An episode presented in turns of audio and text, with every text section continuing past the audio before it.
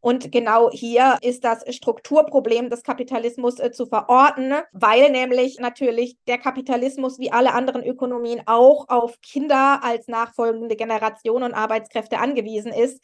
Zeitgleich aber diese Lebenslage der Abhängigkeit nicht gewährleisten kann, hat ganz offensichtlich unser Wirtschaftssystem ein massives Strukturproblem.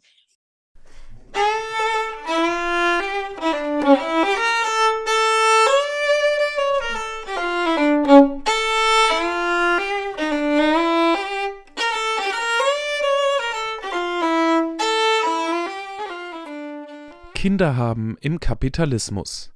Ein Mitschnitt aus der Online-Vortragsreihe des feministischen Wissenschaftskollektivs zwischen Institution und Utopie vom 25. Oktober.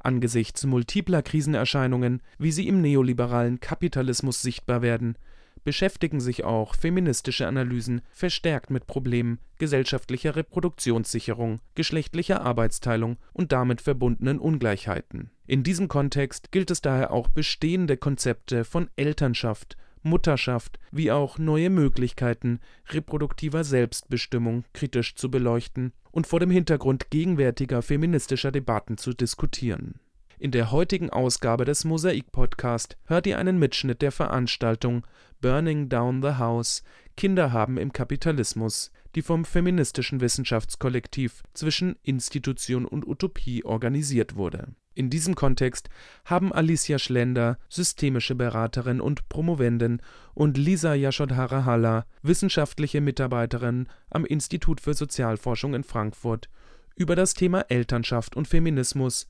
Konfliktpotenzial und produktive Schnittmengen gesprochen. In einem zweiten Beitrag hört ihr außerdem die Politikwissenschaftlerin und Journalistin Antje Schrupp, die in ihrem Vortrag über das Thema Mutterschaft politisieren ohne Essentialismus und binäre Geschlechterkonzepte spricht. Beide Vorträge fanden im Rahmen der Vortragsreihe Es ist nichts zwischen uns über die Produktivität des Konflikts im feministischen Widerstreit statt.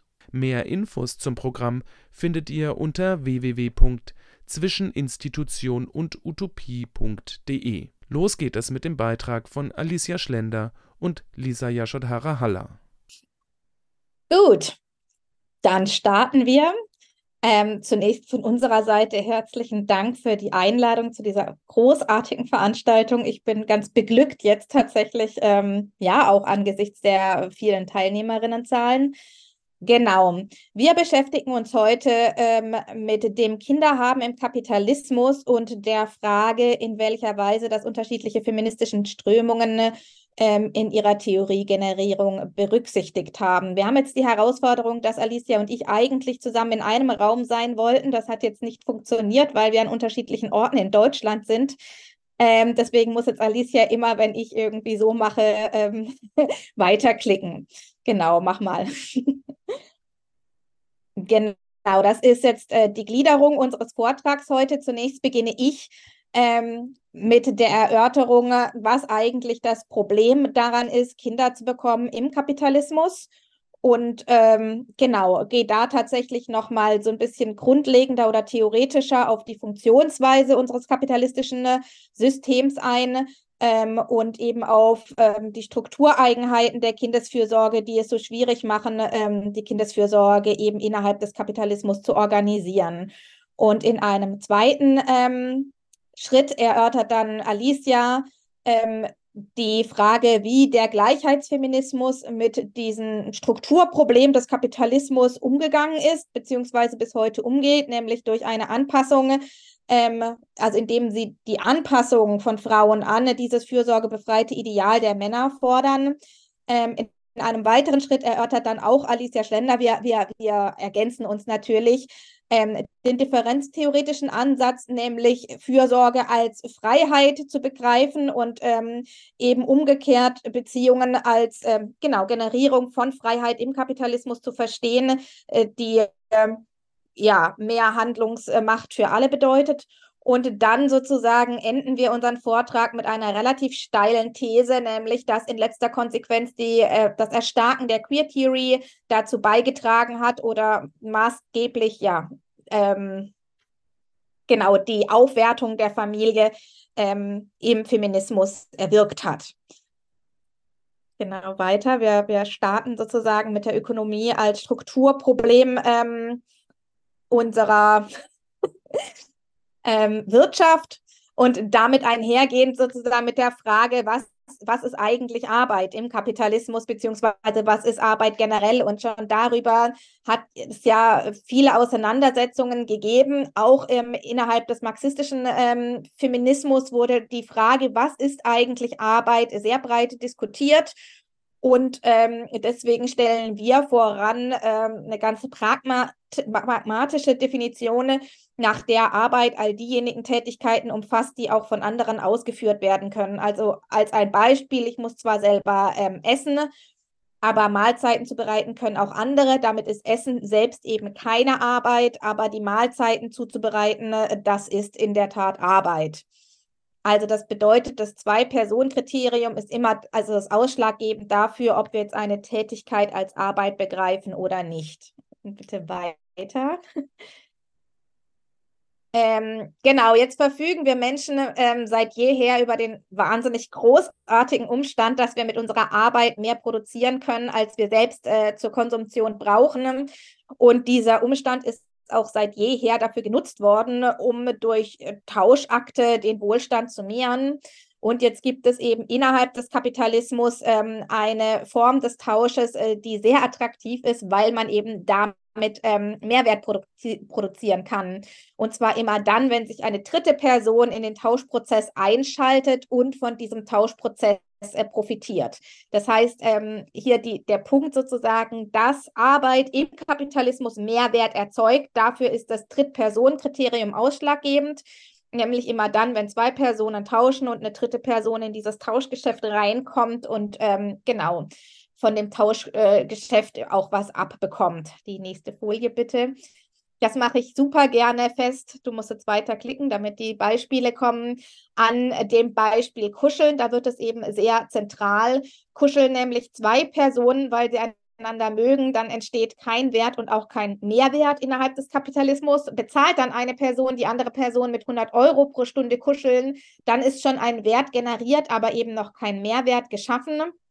Und tritt jetzt eine dritte Person in dieses Tauschgeschäft ein und stellt zum Beispiel ein Bett zum Kuscheln bereit und verlangt dafür einen Anteil von 30 Euro von den 100 Euro Entlohnung, dann ist ein Mehrwert geschaffen und eben damit ähm, auch ein expandierendes äh, Handlungsfeld sozusagen, nämlich die Sexarbeit beschrieben, um die es ja heute nicht geht, sondern es geht darum, bitte nochmal zurück, Alicia, sondern es geht darum, dass wir also mit diesem Beispiel veranschaulichen möchten, dass im Grunde genommen innerhalb unserer aktuellen Ökonomie dem Kapitalismus ähm, im Grunde genommen jede x-beliebige Arbeit in die Wertform überführt werden kann. Also immer dann, wenn eine Tätigkeit als Arbeit zählt, also wenn sie sozusagen von einer anderen Person übernommen werden kann und damit einhergehend einen Mehrwert also sozusagen getauscht werden kann, kann sie auch einen Mehrwert erzeugen, wenn eine dritte Person in dieses Tauschgeschehen äh, eingreift.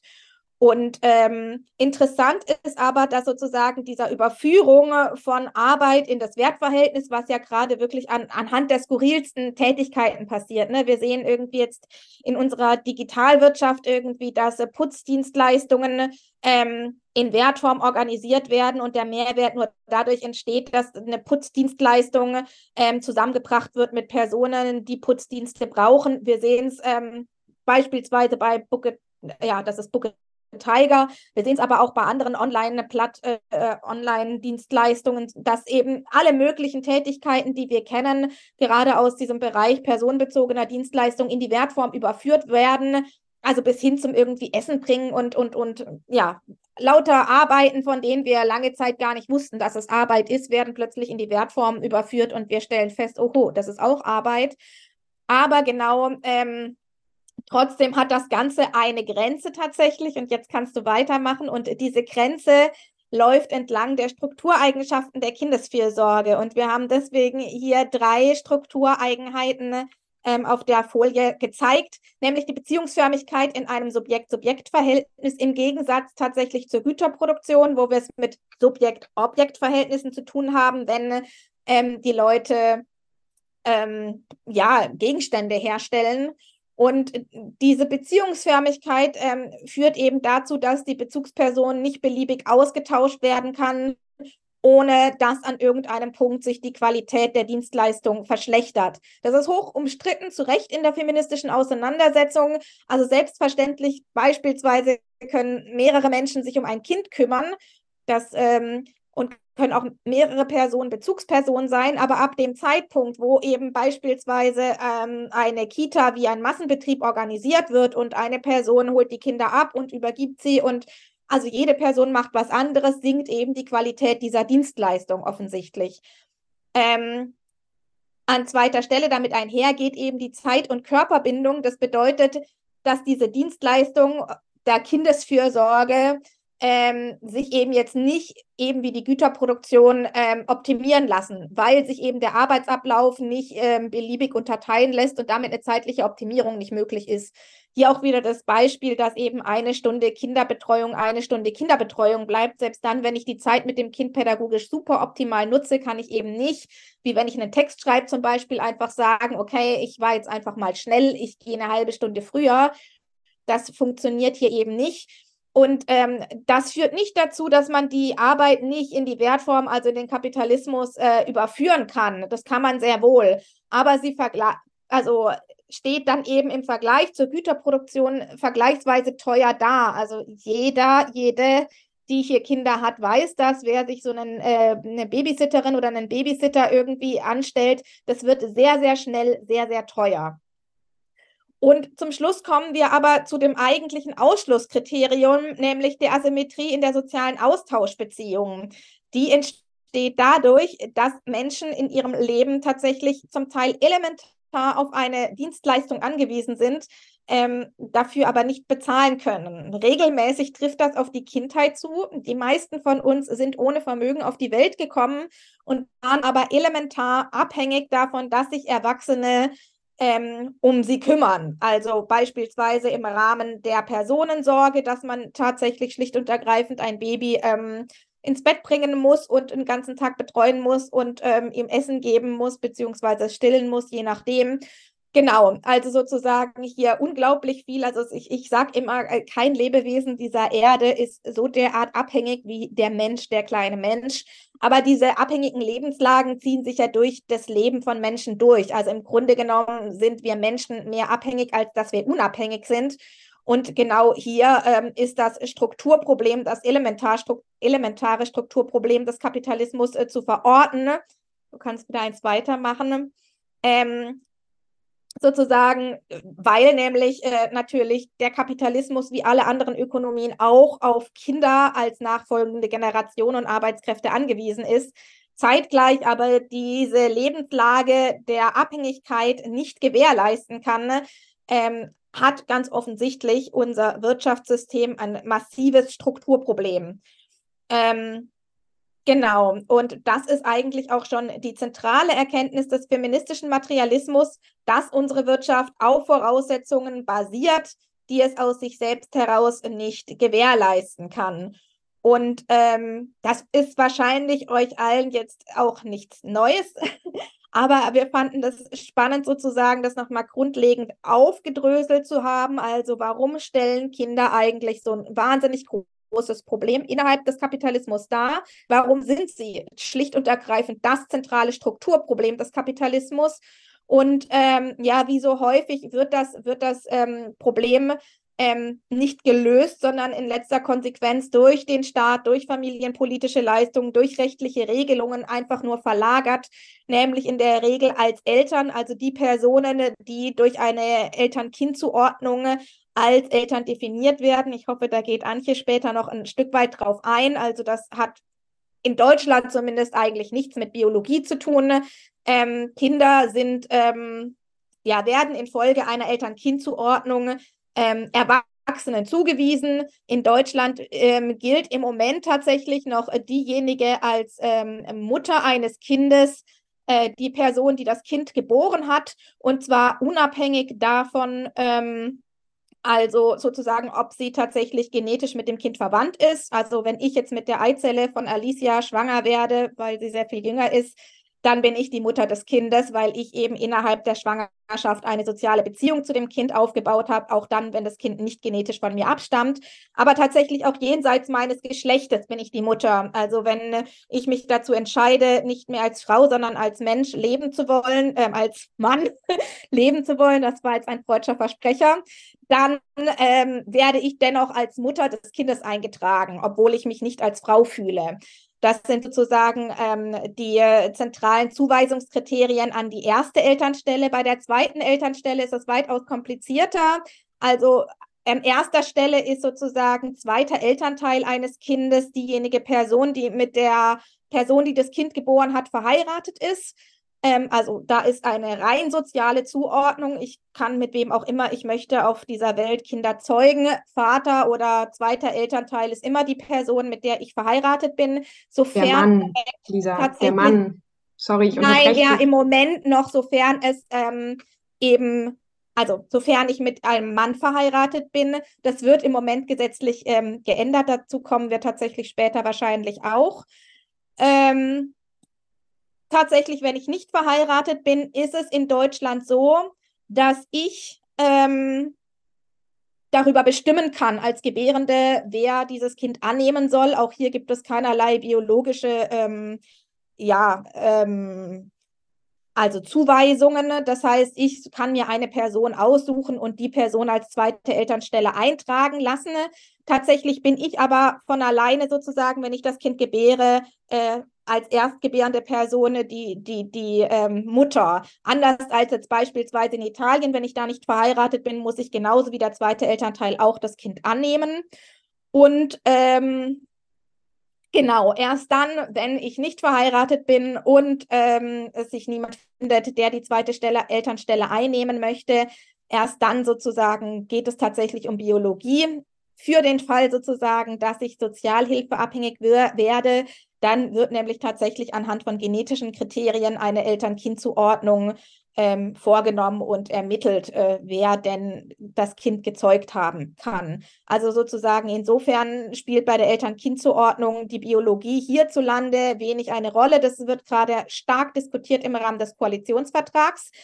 Genau, das sind Eltern an der Stelle. Und jetzt haben wir uns gefragt, und damit ähm, gebe ich dann auch weiter, in welcher Weise sozusagen diese Probleme, die im Kapitalismus mit Kindern entstehen, also das, was sozusagen als Vereinbarkeit geframed wird, aber eigentlich ein Strukturproblem unserer Wirtschaft ist, inwiefern das eigentlich in unterschiedlichen feministischen Strömungen Gegenstand der Theoriebildung war. Und damit gebe ich an dich weiter, Alicia.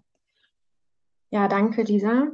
Ähm, genau, wir haben uns gedacht, wir schauen jetzt mal so ganz kurz und wirklich eher schlaglichtartig in die, ähm, Huch, jetzt muss ich mal gucken, ob ich hier noch weiterkomme mit meiner Technik. Ja, in ähm, so, ähm, genau, diese drei zentralen feministischen Schulen oder Perspektiven innerhalb ähm, der deutschsprachigen feministischen Debatten und ähm, entwickeln dann eben die These, die wir dann gerne mit euch ähm, weiter diskutieren können. Und wir können auch gerne später gucken, ne, wo diese wo diese drei ähm, Stränge, sage ich mal, sich vielleicht auch überlappen, wo ich glaube, wo sie sich widersprechen oder in verschiedene Richtungen gehen, das wird deutlich. Ich finde gerade diese Frage nach auch produktiven Schnittmengen ähm, spannend auch später für die Diskussion.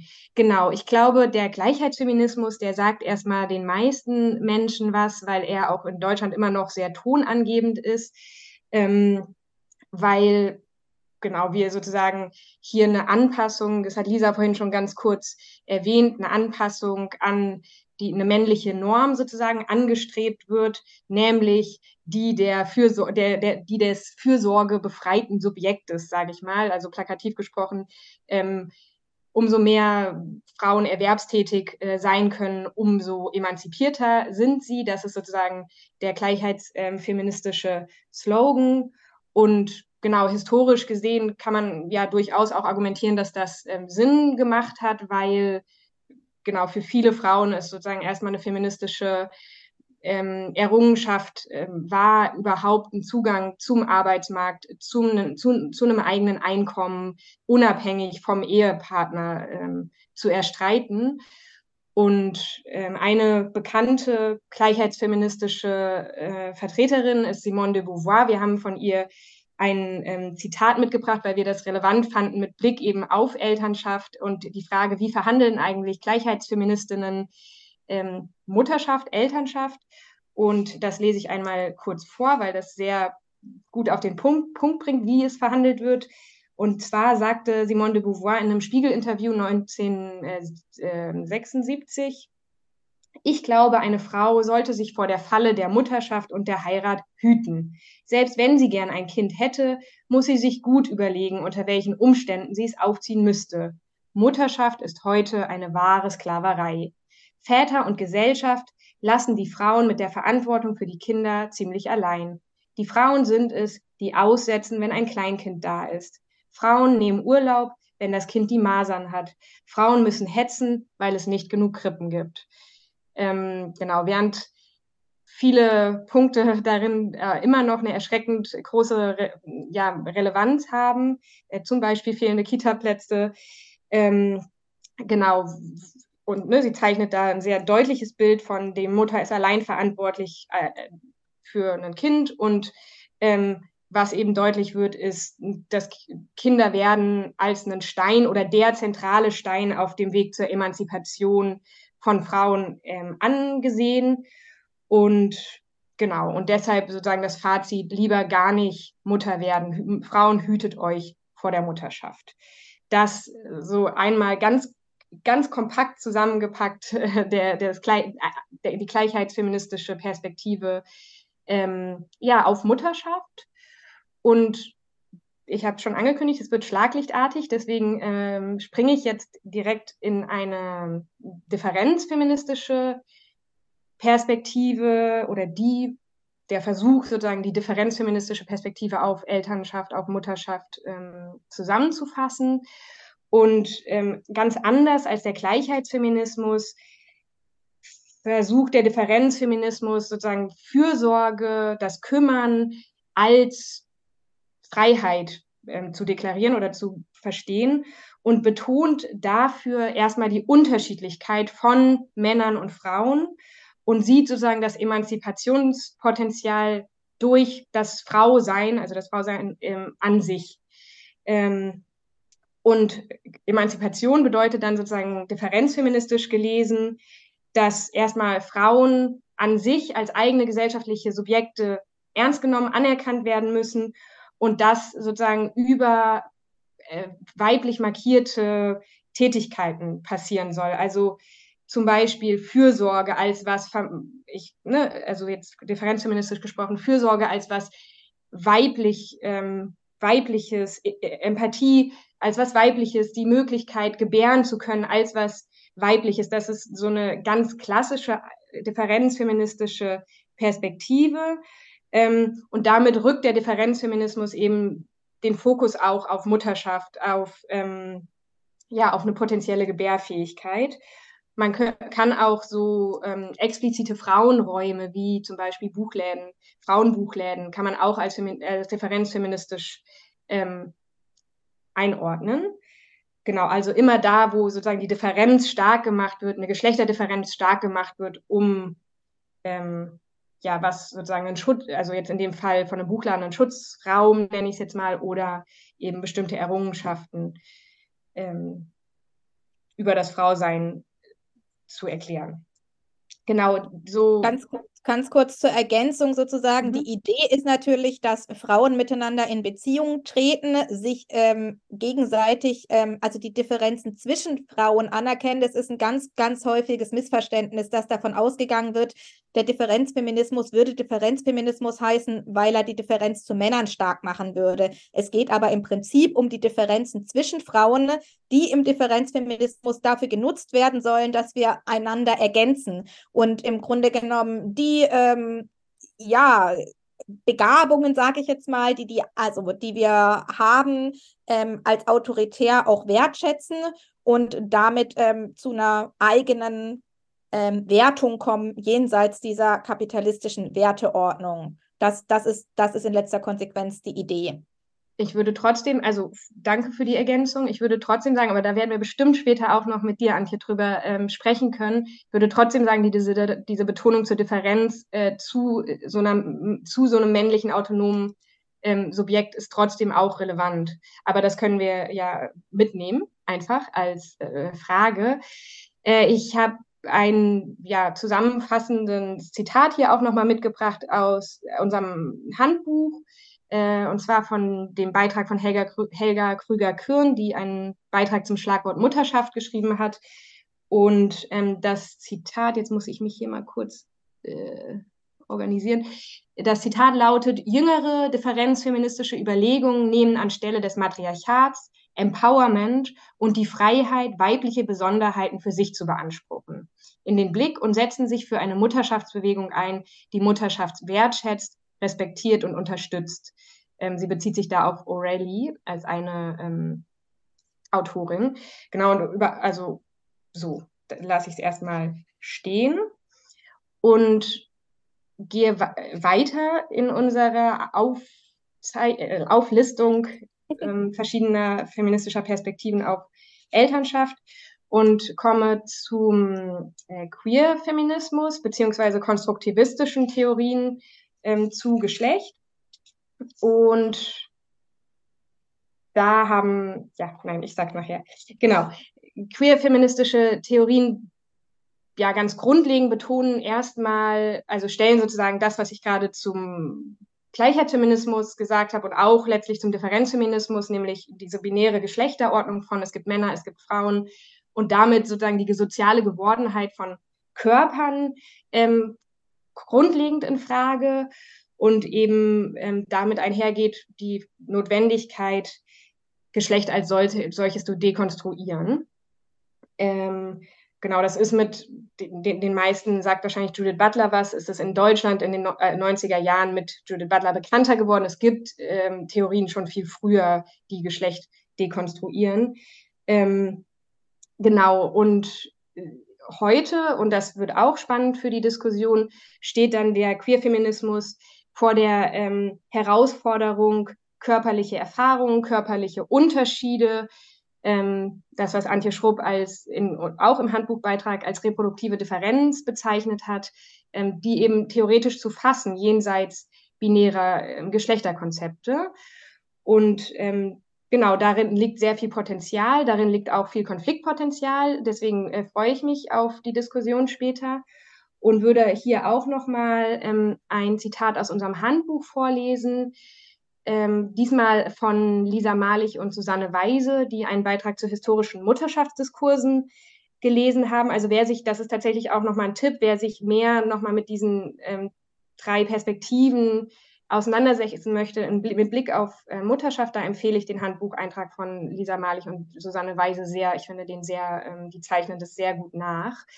Genau, und äh, das Zitat lautet, innerhalb der Queer Theory entwickelte sich eine Kritik an der heterosexuellen Familie mit der Mutterfigur im Zentrum und auch an denjenigen homosexuellen Legitimationsbewegungen, die einen bruchlosen Anschluss an traditionelle Institutionen wie die Ehe oder die Kernfamilie suchten. Ähm, spannend ist hier, dass sozusagen auch die, ähm, also auch homosexuelle ähm, Gruppen benannt werden und damit ist ähm, zum Beispiel gemeint sowas wie die, ähm, ja, ich würde jetzt die Öffnung der Ehe als Beispiel nennen, also dass sozusagen eine institutionelle Rahmung wird geöffnet, aber sozusagen nur man kann auch argumentieren, es ist nicht, es ist sozusagen nur eine Erweiterung der Personengruppe mit Privilegien. Also bei weitem ist ja die ähm, Öffnung der Ehe nicht eine Ehe für alle. Also es sind immer noch sehr, sehr viele Menschen von diesen institutionellen Privilegien ausgeschlossen.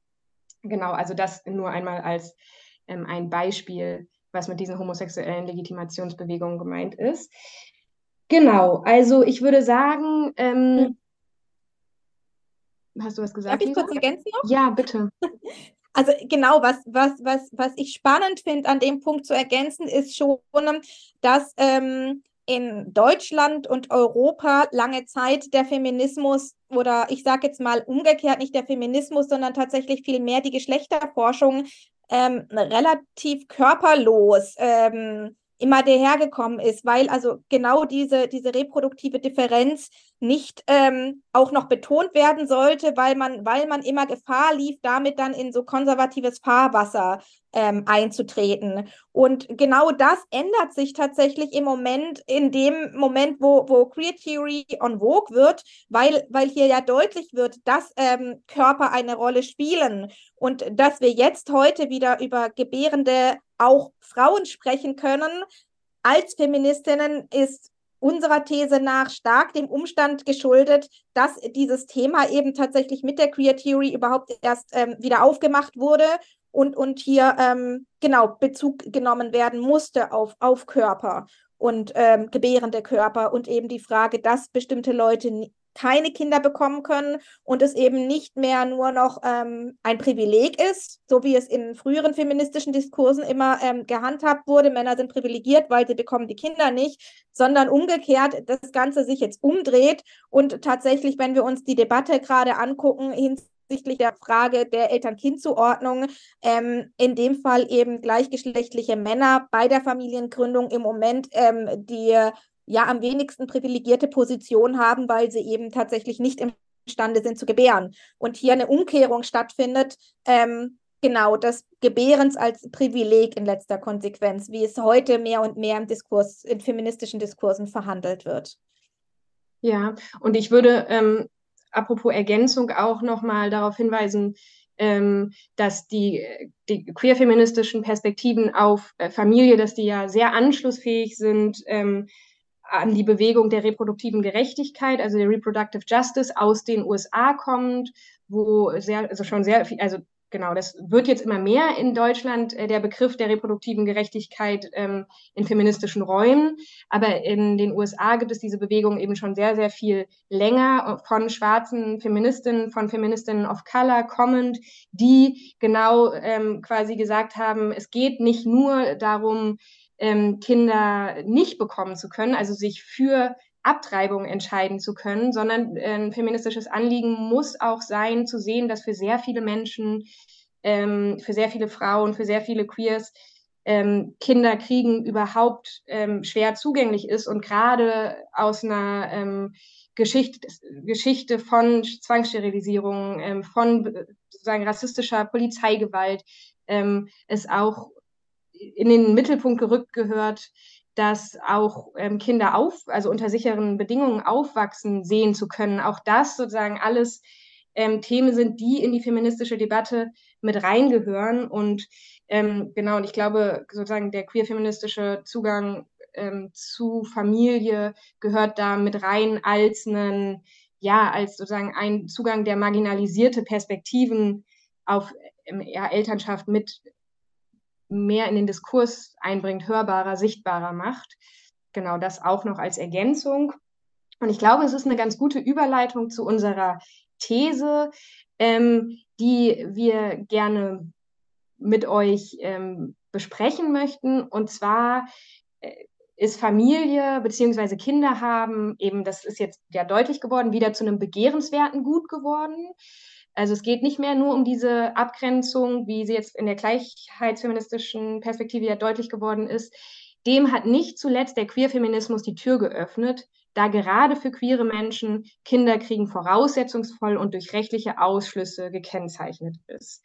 Ähm, Kinderkriegen als voraussetzungsvolle Erfahrung ist wiederum auch für viele Heterosexuelle anschlussfähig, die aus verschiedenen Gründen ähm, Reproduktionsmedizin in Anspruch nehmen und so Elternschaft begehrenswert wird. Ne? Also so durch diese ja oft auch zahlreiche ähm, Versuche, schwanger zu werden durch reproduktionsmedizinische oder technologische Hilfe. Ähm, auch da passt dieses Narrativ von Elternschaft als begehrenswertes Gut. Genau, und die, ähm, diese These können wir auch später nochmal einblenden. Ähm, die würden wir gerne mit euch besprechen. Und ich würde ganz zum Schluss jetzt gerne noch mal ganz kurz äh, zu unserem Handbuch kommen, weil ja, ihr seht sozusagen, die Debatte ist total in Bewegung. Sie war es ja auch immer schon. Ähm, und wir, aber genau, wir haben eben festgestellt, es ist gerade so ein Moment, dass sich die, die Debatten oder die feministischen Kämpfe eben nicht mehr per se gegen Familie richten, sondern wieder auch mehr gegen die Verhältnisse, in denen äh, das Leben mit Kindern zur Zumutung wird, so wie Lisa das vorhin dargestellt hat. Ähm, und haben eben in unserem Handbuch 50 ja, Schlagworte gesammelt, die wir relevant finden im aktuellen Diskurs. Äh, und da haben ja sehr, sehr viele verschiedene AutorInnen ähm, aus verschiedenen feministischen Perspektiven draufgeschaut. Und das war, also eigentlich ergänzt sich das ganz gut zu der Veranstaltungsreihe. Ähm, so auch unser Anliegen, die, mit, die auch nebeneinander stehen zu lassen und das auch bei Weitem nicht reibungslos.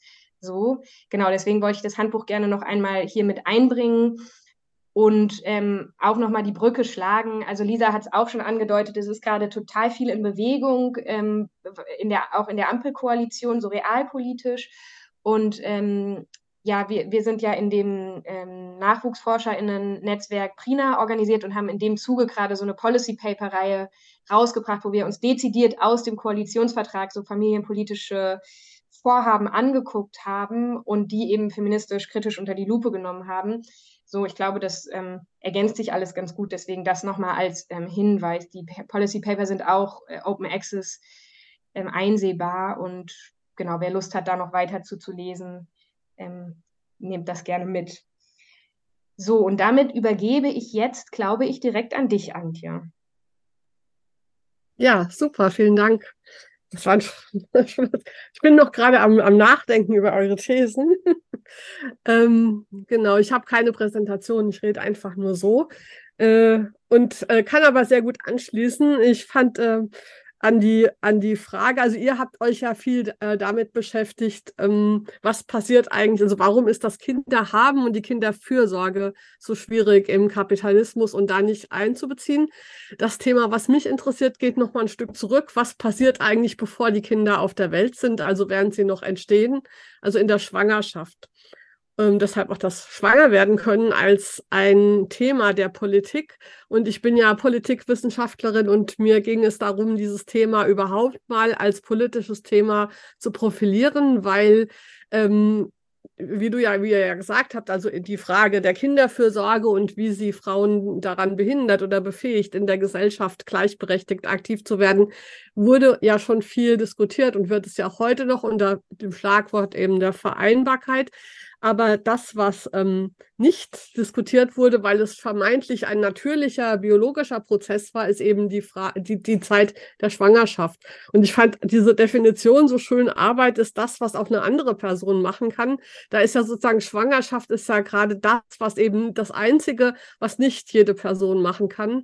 Und wenn wir ähm, ein heterosexuelles Paar haben, äh, äh, mit ein, eine Person mit, eine Person ohne Uterus, dann können die so gleichberechtigt leben, wie sie wollen. Sie können genau ausrechnen, wer wann das Bad putzt, wer wann einkauft und so weiter. Aber sie können nicht gleichzeitig abwechseln, äh, sich abwechseln beim Kindergebären. Denn dafür braucht man eine biologische Ausstattung, die nur die Hälfte der Menschen haben, nämlich den Uterus. Und diese Frage wurde in der abendländischen ähm, Ideengeschichte immer naturalisiert seit Aristoteles. Aristoteles als der große Vordenker der Politik, der den Menschen als Zoon Politikon definiert hat, also als politisches Wesen schlechthin, hat das Thema der Fortpflanzung in einem Buch abgehandelt über die Fortpflanzung der Tiere. Also in das sozusagen, was genau den Menschen nicht von anderen Tieren unterscheidet. Da ist die Reproduktion, die Fortpflanzung drin. Und da hat er eben diese soziale Zuschreibung gemacht an das Kinder kriegen, an das Schwangersein und Gebären, indem er, und das ist eine interessante ideologische Meisterleistung, den weiblichen Teil als passiven beschreibt und den männlichen als aktiven. Und da muss man ja wirklich erstmal drauf kommen. Die Idee dahinter ist natürlich die Rechtfertigung des Patriarchats gewesen. Das alte Athen war eine der patriarchalsten Gesellschaften, die man sich vorstellen kann. Und seither ist eben diese Naturalisierung des Kindergebärens der Grundpfeiler, würde ich sagen, des Patriarchats und in der Folge auch ähm, des Kapitalismus und alle anderen Versionen von Patriarchat, die wir bisher hatten.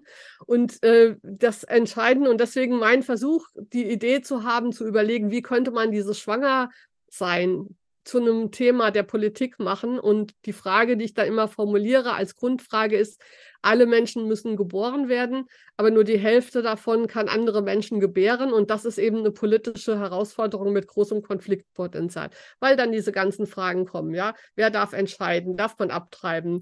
Ähm, wer versorgt das Kind? Wer ist hinterher zuständig? Und all diese Sachen. Wie können Menschen, die keinen Uterus haben, überhaupt Eltern werden? Weil sie das ja nicht selber machen können, ja, keine Kinder zur Welt bringen können und so weiter.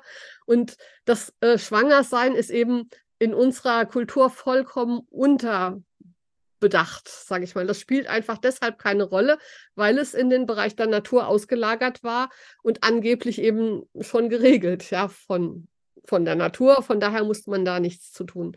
Und ähm, die Frage ist sozusagen, wer hat das jetzt durcheinander gebracht? Und ihr habt sozusagen in dem äh, die These ist ja, dass der Queerfeminismus, dass der maßgebliche Akteur, Akteurin war, das jetzt so auf postpatriarchal aufzuwirbeln, dass wir jetzt all diese Fragen diskutieren müssen, von Leihmutterschaft über neue Familienformen, über das Verhältnis zwischen Geschlechtsidentität und Körper und so weiter.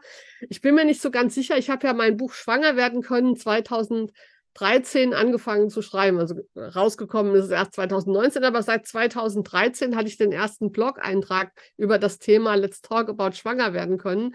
Und äh, in der Zeit, als ich damit angefangen habe, war das Thema der reproduktiven Differenz im Queerfeminismus überhaupt kein Thema, sondern es wurde vollkommen ignoriert. Es alle queerfeministischen oder queertheoretischen Publikationen vor zehn Jahren haben das fast schon aktiv weggedrückt, so in dem Sinn, dass ein Kind kommt zur Welt und das hat Eltern.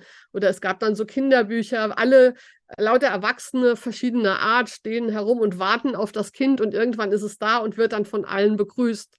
Oder es gibt Bücher über queere Elternschaft, wo Paare oder auch Dreier-, Vierer-Konstellationen von Erwachsenen darüber erzählen, wie sie das mit der Elternschaft machen. Und es ist nicht rauszufinden, wer mit dem Kind schwanger war. Es wird also aktiv, wurde das ähm, unter den Teppich gekehrt, fast schon. Und das ist eine sehr große Parallele, finde ich, gewesen zwischen Queerfeminismus und Gleichheitsfeminismus, äh, weil äh, eben diese biologische, dieser biologische Unterschied, das ist eben eine binäre Differenz zwischen menschlichen Körpern gibt, dass die nicht die Geschlechterdifferenz ist, also nicht Genitalien oder Chromosomen oder Hormone, wo es eben dieses Spektrum an äh, unterschiedlichen Übergängen und Mischungsweisen gibt, ja, große Klitoris, kleiner Penis, XXO und so weiter. Aber in Bezug auf schwanger werden können oder nicht, haben wir eine Unterscheidung von 1 und 0. Da gibt es nichts, keine Zwischenformen. Und äh, diese Frage wird aber jetzt diskutiert. Also äh, in den letzten zehn Jahren hat sich das total geändert. dass Das auch ein ganz wichtiges Thema im Queerfeminismus ist. Einfach, glaube ich, liegt es auch daran, weil inzwischen doch ähm, diese Trennung von reproduktiver Differenz und ähm, Geschlechteridentitätsdifferenz halbwegs gelungen ist. Also zumindest im feministischen Diskurs haben wir uns jetzt doch daran gewöhnt, dass auch ähm, Männer schwanger werden können, dass äh, Frauen einen Penis haben können, etc. Also dass diese biologischen Unterschiede, die in Bezug auf die Fortpflanzung eben nicht deckungsgleich sind mit Geschlechtsidentitäten. Und das macht vielleicht das auch ein bisschen entspannter, dass man dann eben auch über Personen mit Uterus sprechen kann, über Personen, die menstruieren, über Personen, die schwanger sind und dann auch das Thema ähm, ja offensiver angehen kann, was das eben bedeutet, ähm, schwanger werden zu können oder nicht. Auch natürlich in Bezug auf Reproduktionstechnologie. Und das wäre jetzt auch eine These, die ich habe. Ich glaube, dass der Kapitalismus sehr, sehr viel mit dieser neuen Offenheit zu tun hat, einfach weil es äh, diese große Möglichkeit gibt durch die äh, Reproduktionstechnologien, also In-vitro-Fertilisation, die Möglichkeit, Embryonen herzustellen auf ähm, außerhalb des Körpers mit Uterus, also nicht auf mechanische Weise wie Geschlechtsverkehr oder Becherchenmethode, was bisher sozusagen die ähm, Art war, wo immer sozusagen der, das, die kleineren Gameten aus dem männlichen Ejakulat, das übrigens nicht als Sperma bezeichnet werden sollte, weil das Teil der falschen Ethologie ist. Sperma ist ja das griechische Wort für Samen, aber männliches Ejakulat oder die kleineren Keimzellen sind keine Keime, sind kein Sperma, weil aus denen nichts wächst. Das ist eben nicht so, wie Aristoteles das sagt, ja, dass man das irgendwo in den Nährboden steckt und dann kommt ein Kind raus. Männer können keine Kinder zeugen, sondern es brauchen eben zwei, es braucht zwei Menschen äh, verschiedener körperlicher Varianten, deren Keimzellen gemeinsam ein Kind zeugen können. Und durch In-vitro-Fertilisation ist das eben unabhängig von der Person, die dann mit dem Kind schwanger ist, weil ähm, eben diese Befruchtung im Glas, im Reagenzglas statt in Petrischale stattfinden kann und dann in jede beliebige Person mit Uterus implantiert werden kann. Also das ähm, ein Kind kann heute drei biologische Eltern haben, die beiden, die die Keimzellen beisteuern und die Person, die schwanger ist.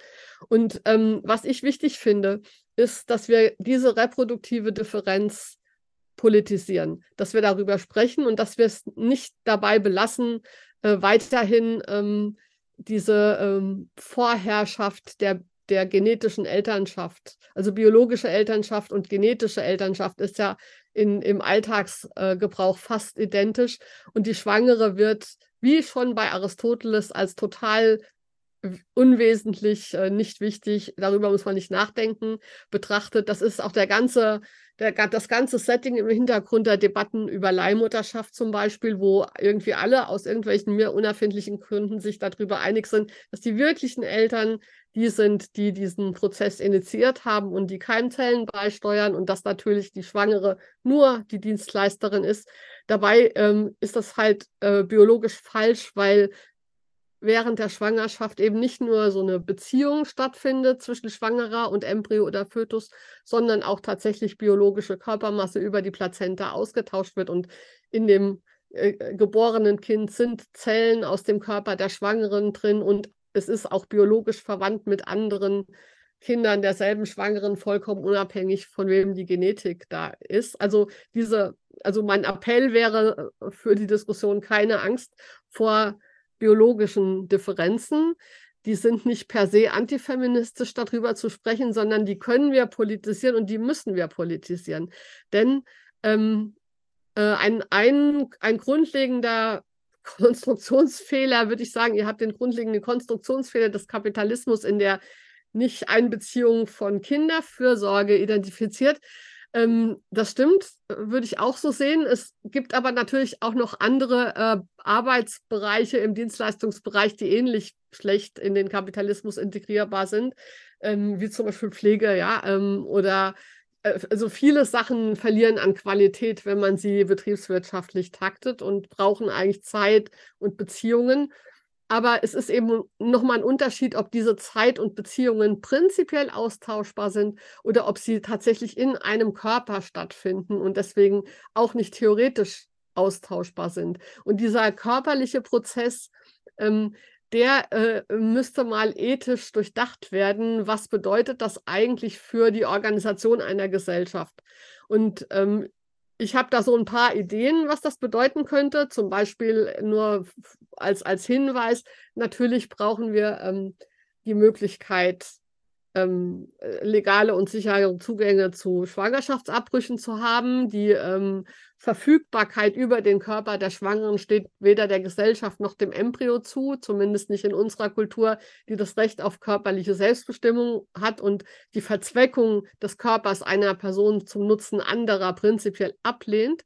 Äh, und ähm, deswegen äh, ist zum Beispiel so eine falsche Debatte in Bezug auf Schwangerschaftsabbrüche, dass immer gefragt wurde, ab wann ist das Kind denn ein Mensch? Also wann ist sozusagen die Entwicklung vom Embryo zum Kind? Äh, wo ist da der Umschlag, ab wann es geschützt werden muss? Und ich finde, das ist eine falsche Frage. Die interessante Frage ist eben, was verändert sich im Moment der Einnistung in den Uterus einer Person und was ändert sich in dem Moment der Geburt, also wo diese zwei in einer Situation sich wieder äh, auflöst in zwei trennbare Individuen. Denn das ist meiner Meinung nach der Eintritt des neuen Menschen in die Gesellschaft, weil ab da können alle sich um dieses Kind kümmern und es ist nicht mehr körperlich an die ähm, schwangere Person gebunden. Ein anderes Beispiel ist Leihmutterschaft. Das wird auch im Feminismus immer so pro und contra diskutiert. Die einen finden das total toll. Übrigens ist es auch auch so eine hm, bisschen ambivalente Rolle, die der Queer-Feminismus da spielt, äh, der sich äh, da ein bisschen auch, finde ich, vor den Karren der Reproduktionsindustrie spannen lässt. Es gibt, es gab zu früher, als es das alles noch nicht gab, also ich bin ja schon ein bisschen älter, also damals, als noch alles gut war, war auch, waren auch so lesbische, schwule, alternative Familienstrukturen äh, so ein bisschen, ähm, hatten auch so so We are Family als Motto von wir sind eigentliche Familie und Familie hängt nicht an Biologie, sondern wir trennen uns von ihren, unseren Geburtsfamilien und wir, wir gründen andere Formen des Zusammenlebens, unabhängig von diesen alten Mustern und Stereotypen. Wir haben neue Formen des Communities und Familien ähm, äh, konstruieren jenseits der biologischen Verwandtschaft. Und das hat sich umgeändert mit der Verfügbarkeit von Reproduktionstechnologien, deren Firmen sich natürlich vor allen Dingen auch an queere ähm, Menschen mit Elternwunsch richten, die ja mehr als andere unter Umständen auf In-vitro-Fertilisation oder Leihmutterschaft angewiesen sind. Und jetzt läuft dieses We Are Family das ist eine Beobachtung von Yves Ney aus ihrem Buch. Das habe ich mir selber, aber das finde ich sehr ähm, eindrücklich. Ist eben das Motto: wir, wir, ihr könnt jetzt auch, ihr Queeren könnt jetzt auch ganz normale Familien sein, weil wir haben die Dienstleistung dazu für euch, die In-vitro-Fertilisation, die Leihmutterschaft und so weiter. Und da ist, ähm, ja, äh, ich würde mir manchmal wünschen, dass da wieder ein bisschen mehr zurückgeht, auch zu dieser ähm, zu diesem dissidenten, nicht biologischen Verständnis von Familie und auch von der Fürsorgeverantwortung für Kinder. Und ein anderer Punkt ist natürlich die Frage tatsächlich auch nach neuen Familienformen, äh, Co-Elternschaft. Ich finde, auch in der feministischen und auch in der queer-feministischen Debatte ist manchmal noch zu viel ähm, Kopie des Bestehenden.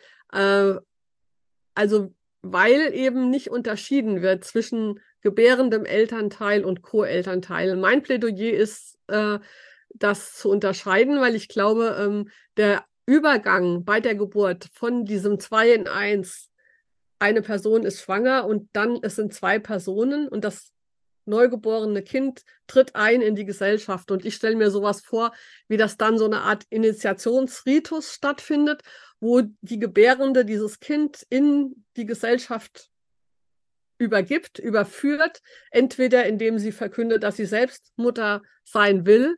Es ist völlig richtig, dass wir mit diesem alten Mater semper certa est endlich mal aufhören müssen, weil diese Gesetze, diese biologische Zuordnung des Kindes zur gebärenden Person und die soziale Zuordnung über den Ehemann der Person kommt ja noch aus dem Römischen Reich. Also so, es ist ja, ist ja nicht jetzt, jetzt erst im Gesetz, das ist Römisches Reich, Mater semper certa est und Pater est quem nuptiae demonstrant, also wer durch die Ehe als solcher erwiesen ist. Das muss weg. Stattdessen brauchen wir aber andere Formen, Co-Elternschaft zu etablieren. Und das kann natürlich die traditionelle Vaterschaft sein, das kann das lesbische, ähm, die lesbische Partnerin der gebärenden Person sein, aber das können ja vielleicht auch zwei oder drei Personen sein. Die Frage ist, äh, wie, äh, wie wird man denn Co-Elternteil, wenn das nicht mehr als natürlicher oder von oben für alle verbindlich ähm, äh, gesetzlich Prozess ist, sondern wenn wir das frei aushandeln. Und da könnte man zum Beispiel das derzeitige Adoptionsrecht weiterentwickeln und da Co-Elternschaft plus auch Leihmutterschaft integrieren. Also meine, meine Idee ist sowas wie, dass die äh, Schwangere äh, acht Wochen nach der Geburt Zeit hat, das verbindlich zu entscheiden. Und dass äh, dann natürlich die Person, die sie als Co-Eltern aussucht oder auch als hauptsächliche Eltern, wenn sie selbst entscheidet, nicht Mutter sein zu wollen, das dann ähm, feierlich bestätigen mit Unterschrift, wie auch immer. Und da könnte man auch Leihmutterschaft mit integrieren, aber eben nicht äh, mit einem Vertrag, der vorab schon die Gebärende ähm, verpflichtet, weil wir eben diesen körperlich beanspruchenden Prozess der Schwangerschaft und Geburt, glaube ich, ähm, wichtiger nehmen müssen, auch mit dem, was das an ethischen Rechten und ähm, ja, äh, notwendigen Zuständigkeiten bedeutet. Also diese notwendige Zuständigkeit mit meinem Körper, die einzige Person zu sein, die einen anderen Menschen auf die Welt bringen kann. Und wenn ich das nicht mache, macht es niemand und kann es auch niemand machen. Also das politisch auf eine ja, postpatriarchal, queerfeministische Weise neu zu regeln. Das ist ein ziemlich großes Projekt und das anzugehen, finde ich ähm, wichtig für den Feminismus und ich glaube, dass wir dafür die Ressourcen aus all diesen Richtungen, also Gleichheitsfeminismus, Differenzfeminismus, Queerfeminismus brauchen werden, weil, weil es eben so ein großes Projekt ist, das grundsätzlich mit dem, was wir gewohnt sind zu denken, brechen muss. Denn das taugt alles nichts mehr. Soweit mein Beitrag.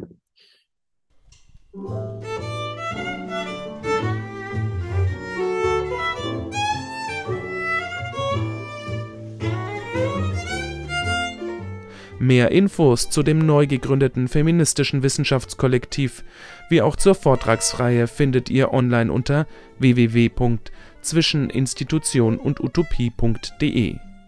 Der Mosaikblog wie auch dieser Podcast leben von ehrenamtlicher Arbeit unserer Redakteurinnen und ist daher auf finanzielle Unterstützung angewiesen. Alle Infos zum Thema Spenden findet ihr unter www.mosaik-blog.at